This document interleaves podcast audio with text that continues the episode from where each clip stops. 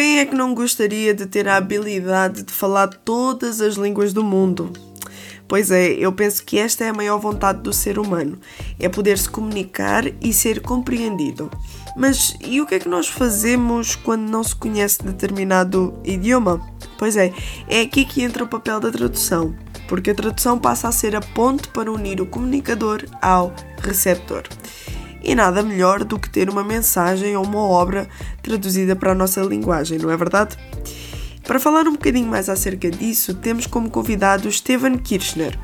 Ele é mestre em interpretação bíblica, PhD em Novo Testamento e um dos tradutores das Bíblias NVI, Nova Versão Internacional, Almeida Século XXI e ainda foi coordenador da Comissão de tradução da Bíblia NVT, nova versão transformadora da editora Mundo Cristão.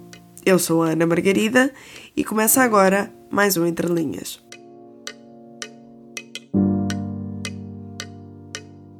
Esteban, eu acredito que todos nós gostamos de ser bem compreendidos e bem entendidos naquilo que nós queremos passar na nossa comunicação.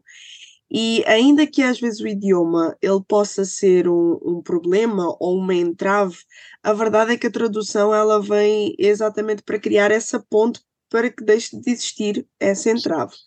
Na sua perspectiva, tendo em conta isto tudo, qual é que deve ser o papel maior ou a responsabilidade maior de um tradutor? Falando mais especificamente sobre tradução bíblica, eu acho que a ideia é de que seja algo acessível particularmente àquela época, àquela geração, a uhum. tradução que se faz. Se nós pegarmos as traduções da Bíblia em português, temos, obviamente, a, aquela que já está na galeria dos, das grandes traduções, uh, tradicionalmente, João Ferreira uhum. de Almeida, uh, e que trouxe um trabalho excelente fenomenal para a época, inclusive. Ah, mas nós estamos há quase quatro séculos distanciados uhum. daquele, daquela época, daquela geração, daquele momento histórico, e por isso ah, eu, eu creio que tradução é uma tarefa inacabada. Uhum. Ah, não existem traduções definitivas. O que uhum. existe é um texto definitivo nas línguas originais da Bíblia, né? uhum. o hebraico, aramaico e grego. Ah, mas nós não temos como ah, estabelecer uma tradução dentro de um determinado contexto e dizer agora essa passa a valer para toda a eternidade. Ah, porque tradução é, tem por trás de si todo um elemento específico que tem em vista a interpretação do próprio texto. É, é uma uhum. questão daquilo que tecnicamente se fala de hermenêutica, né? Então, é impossível que haja uma tradução definitiva. Por isso, eu acredito que a tarefa de traduzir a palavra de Deus, mais especificamente, uhum. a, é uma tarefa que se requer que seja empreendida de tempos em tempos, para propiciar à próxima geração a possibilidade de um entendimento mais adequado e correto das escrituras. O texto bíblico, nós temos uma, um contexto aqui no Brasil em que a gente até brinca com, com esse tipo de coisa, dizendo, é uma, uma questão que, claro, é séria, mas às vezes a gente Sim. precisa brincar com isso, quando tem algumas traduções bem antigas e arcaicas e algumas igrejas mantêm o uso dessas traduções, a gente diz uhum. ah, que essas pessoas se contentam com a ideia de que o texto é tão incompreensível, mas tão incompreensível que só pode ser de Deus. Deus está falando.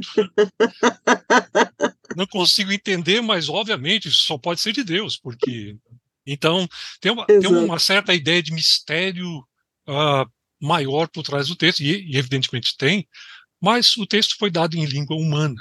Deus, assim como fez em Jesus Cristo, veio em direção ao ser humano para poder ser entendido.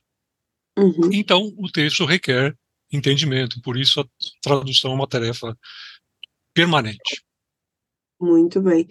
E já agora, qual é que é o erro que o tradutor deve ficar bem longe dele para não cometer?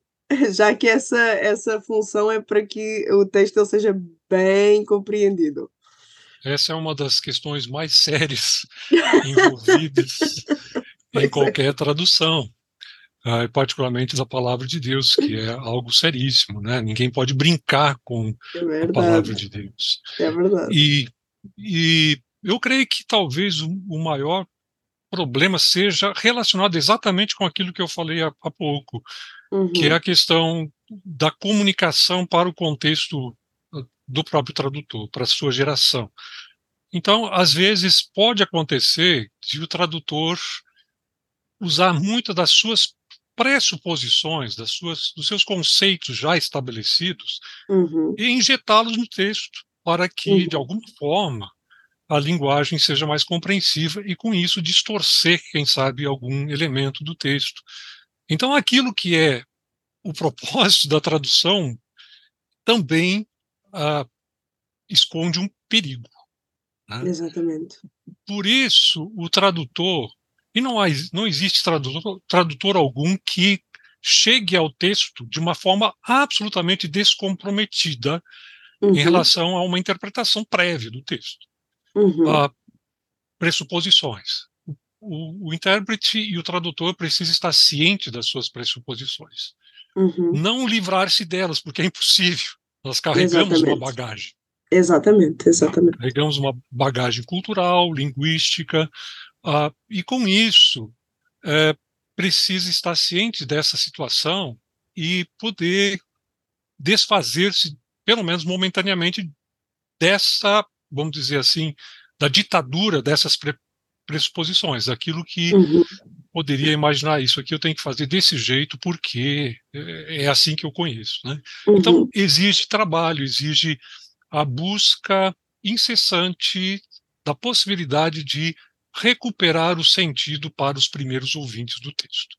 E aqui eu acho que uhum. entra um elemento hermenêutico bastante importante, que o texto não foi dirigido diretamente, especificamente a nós no século XXI. Exatamente, tinha um público-alvo muito antes Exato. de nós. Lá atrás, historicamente, nós estamos afastados em termos da linha do tempo, mas também Exatamente. geograficamente, culturalmente, linguisticamente, estamos muito removidos disso. E por isso uhum. necessitamos fazer como que uma viagem no túnel do tempo. Uhum. Ah, o tradutor é um historiador. Uhum. Ele precisa conhecer o contexto.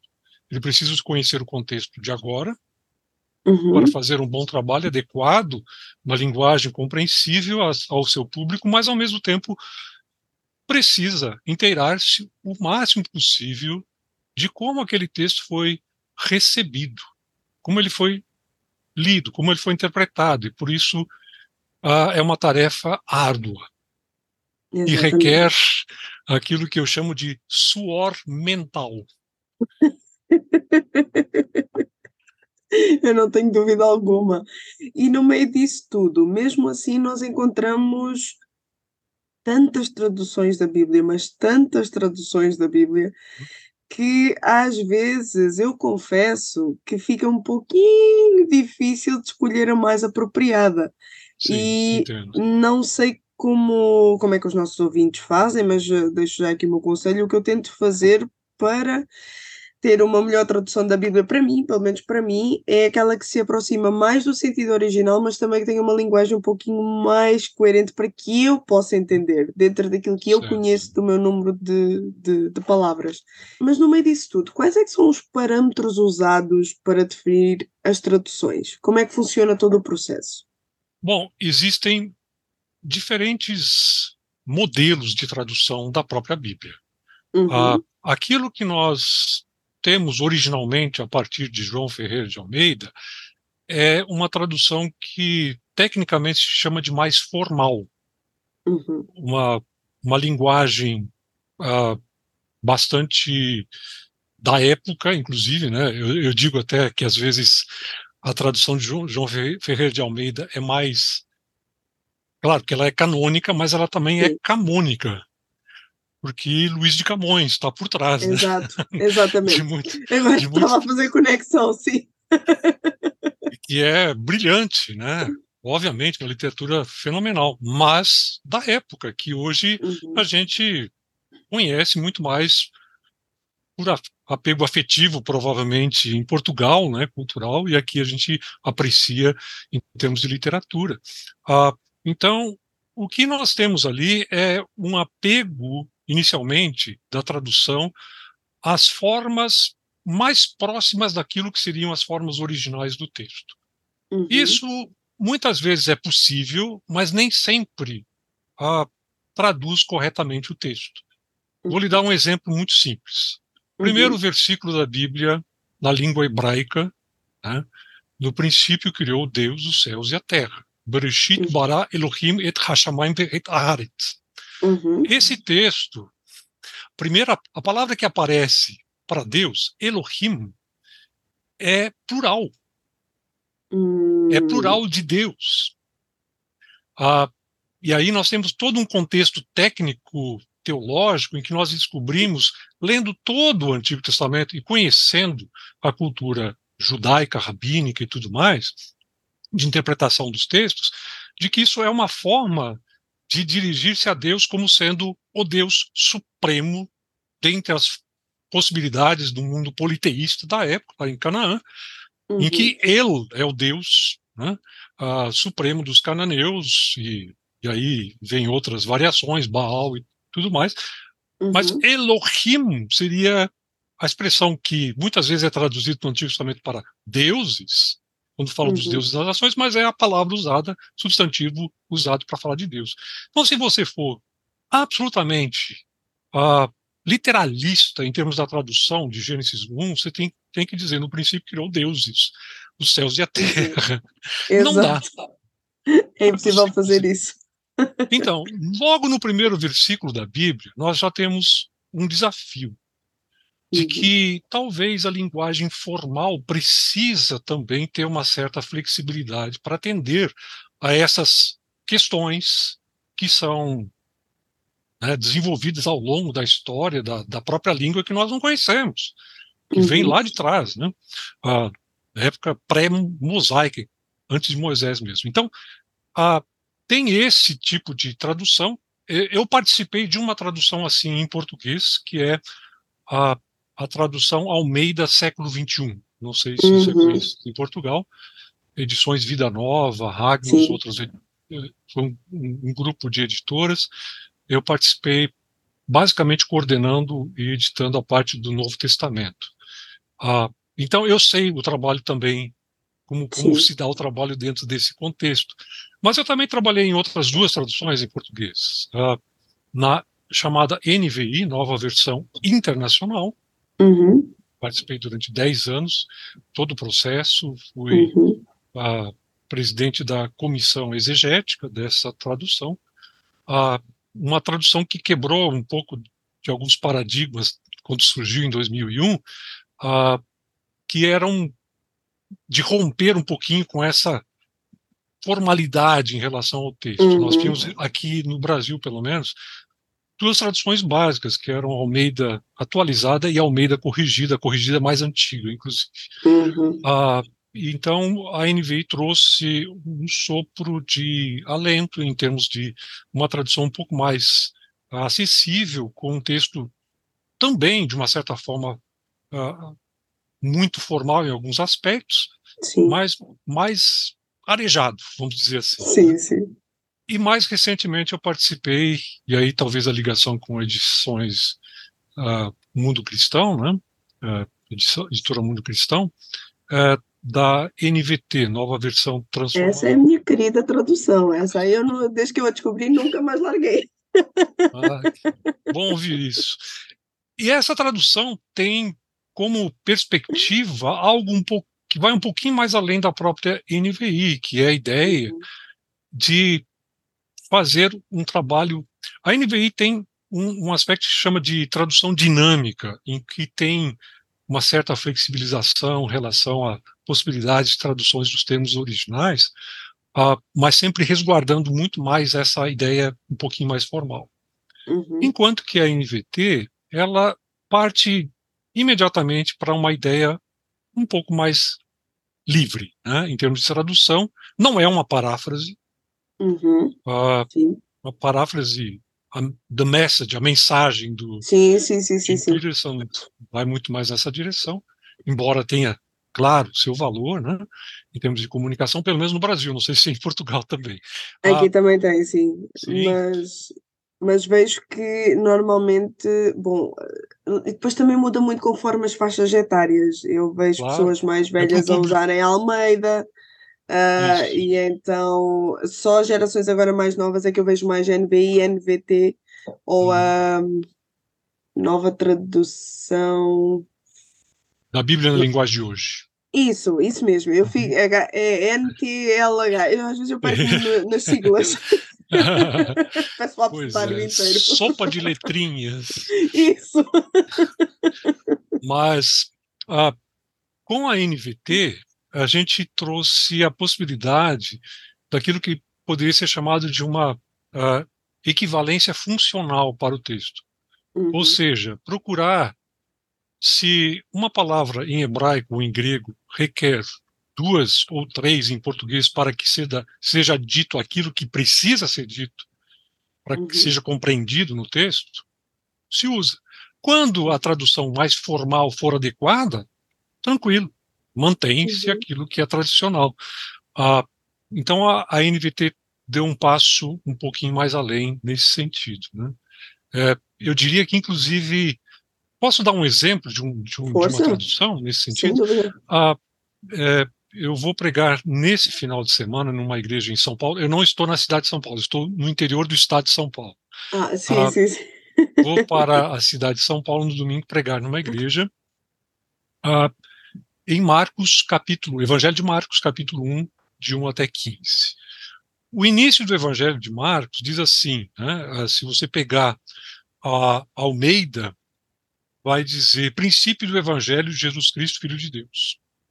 A NVI vai mais ou menos na mesma direção. Princípio do Evangelho de Jesus Cristo, Filho de Deus. Basicamente a mesma coisa. Uhum. A NVT diz: Este é o princípio das boas novas a respeito de Jesus Cristo, o Filho de Deus.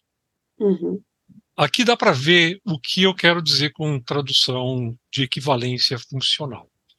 Uhum. Evangelho é uma palavra grega que, inclusive, ela é anterior ao cristianismo. A gente acha que evangelho e cristianismo estão tão próximos que uhum. o evangelho deve ter surgido no momento em que o cristianismo surgiu. Não, evangelho era uma palavra grega que uhum. significava boa notícia, uma boa nova. Né? O nascimento de um imperador romano era uma boa notícia para o mundo, um evangelho. Uhum. Ah, e essa palavra foi emprestada da língua grega para ter um conteúdo absolutamente avassalador, que é uh, extraordinário, que é a, a, boa notícia de que Deus vem ao mundo na forma de, de pessoa no seu filho para trazer a redenção. Uh, Marcos é o único dos evangelhos que usa especificamente essa expressão, uhum. evangelion no grego. Né?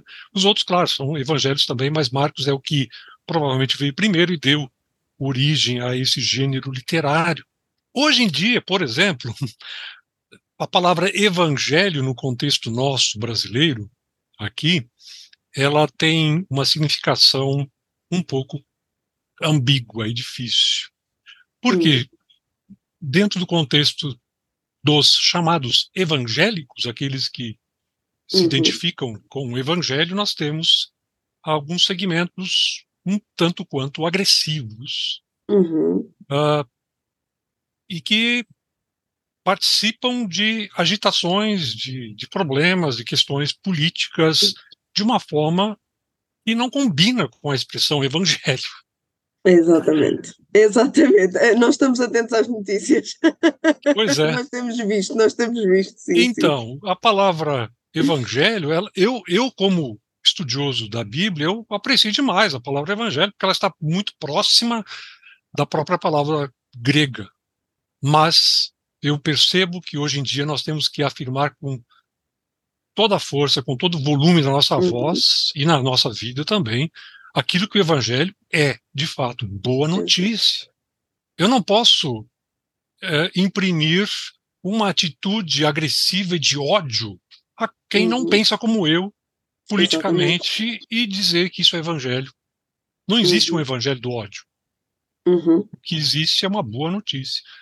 Então, eu acho que a NVT veio em boa hora trazendo, por exemplo, esse tipo de uh, tradução, né, de, de, uhum. de, tradução mais funcional do texto.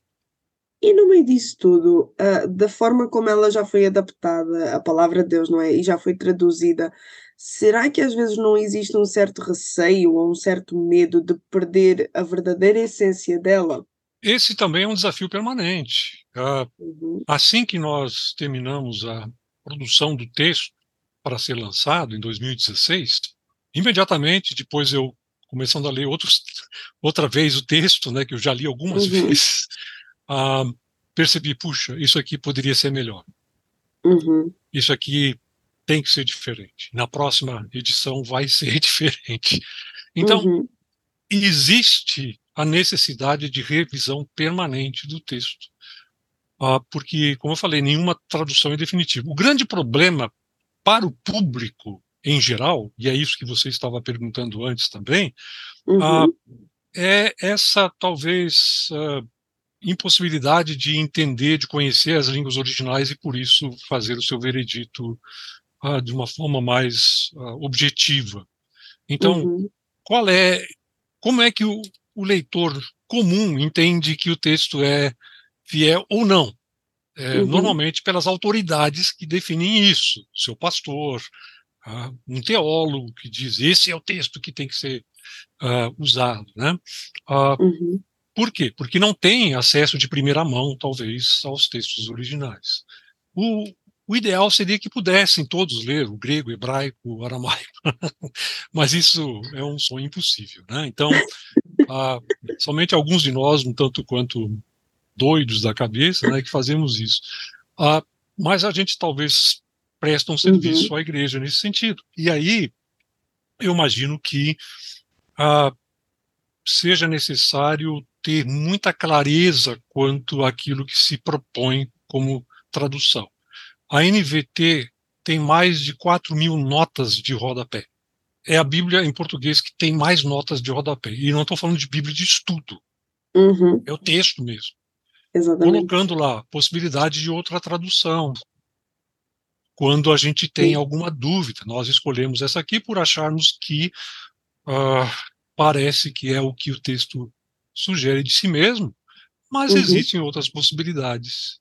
E aqui estamos sendo honestos com o leitor. Quer dizer, isso é uma coisa um tanto quanto estranha para o público em geral uh, de entender por que se faz isso, né? Mas é, uhum. é, é, é porque precisa precisamos ter honestidade intelectual diante de Deus e do povo de Deus dizer, olha, essa tradução não é a tradução definitiva e não é necessariamente a única tradução possível da palavra de Deus. Então, ah, se você quiser pensar de novo nessa questão de como é que é o texto, que é, que, qual é o texto mais fiel, né? Ah, é, é, é, quase que impossível dizer isso.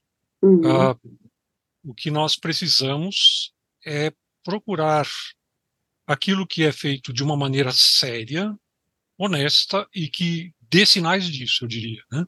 na própria tradução. Ah, e a partir disso, entender que a palavra de Deus, no fundo, no fundo, é um grande milagre. Uhum. Um milagre de Deus. Uhum. Porque, como um texto escrito por seres humanos, em línguas diferentes, pode dizer alguma coisa tão sublime? Né? Uhum. Ah, é, é, análogo, vamos dizer assim, à própria encarnação do Filho de Deus. Como é que nós podemos olhar para Jesus de Nazaré e dizer: aqui eu vejo o rosto de Deus?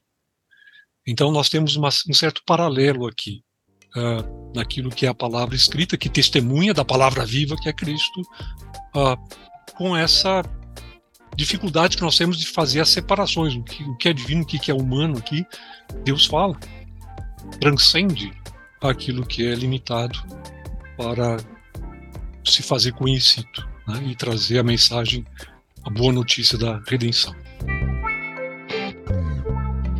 O Entre Linhas contou com a participação especial de Steven Kirchner e com a apresentação de Ana Margarida. Realização RTM Portugal.